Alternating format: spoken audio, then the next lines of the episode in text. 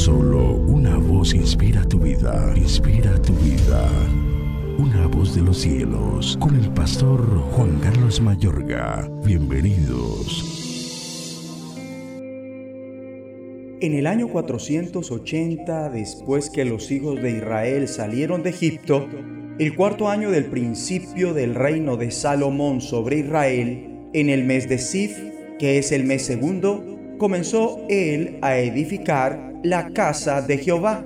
La casa que el rey Salomón edificó a Jehová tenía 60 codos de largo y 20 de ancho y 30 codos de alto.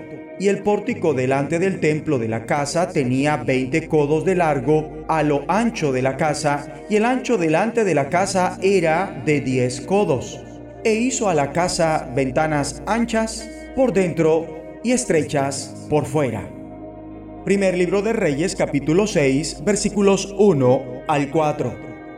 Amable oyente, ¿en algún momento te has cuestionado si a Dios le importan los pormenores de tu vida?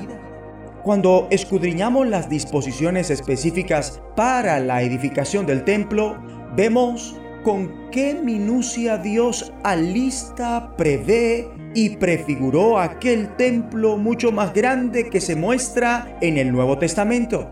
Si Dios está tan inquieto con relación a los pormenores de un edificio, puedes estar convencido de que le importan aún más los detalles de tu vida. Si algo te importa, le importa a Dios igualmente. La tipología tiene que ver con la representación simbólica es un elemento vital de nuestra comprensión del Antiguo Testamento como cristianos. Algunas de las extraordinarias verdades del Nuevo Testamento se dan por adelantado en la historia de salvación del Antiguo Testamento. Por ejemplo, Adán es referido como la figura arquetipo de Cristo según Romanos 5:14.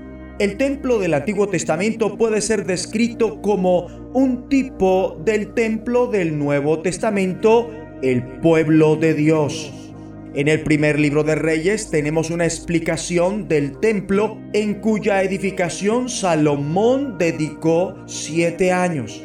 Fue ideado como la habitación de la presencia de Dios en la tierra, pues Dios mismo dice como está escrito, viviré entre los israelitas.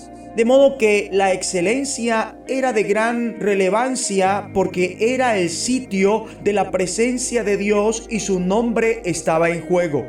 Lo realizaron todo lo mejor humanamente posible, era deslumbrante y no se escatimó en gastos. Si la excelencia era un valor elevado para ellos, debería serlo mucho más para nosotros ahora que la presencia de Dios habita en nosotros. Vale el gozo destacar que Dios no tiene afán. Salomón arrancó a edificar el templo del Señor durante el cuarto año de su reinado en Israel en el mes de Sif, que es el mes segundo. Había corrido 480 años desde que los israelitas salieron de Egipto. El templo del Antiguo Testamento apunta hacia el pueblo de Dios. Nosotros somos la morada de Dios. Dios habita en forma individual en cada uno de nosotros. Tu cuerpo es el templo del Espíritu Santo. La iglesia es actualmente el templo sagrado en el que Dios habita por su Espíritu. Esta es aquí en la tierra la casa de Dios de este tiempo. Vamos a orar.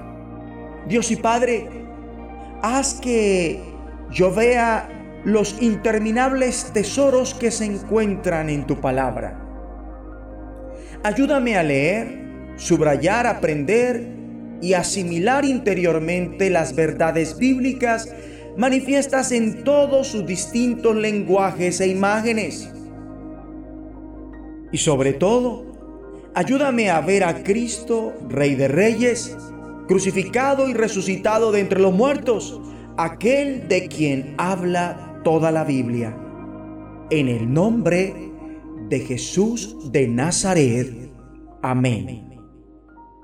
Una voz de los cielos, escúchanos, será de bendición para tu vida. bendición para tu vida.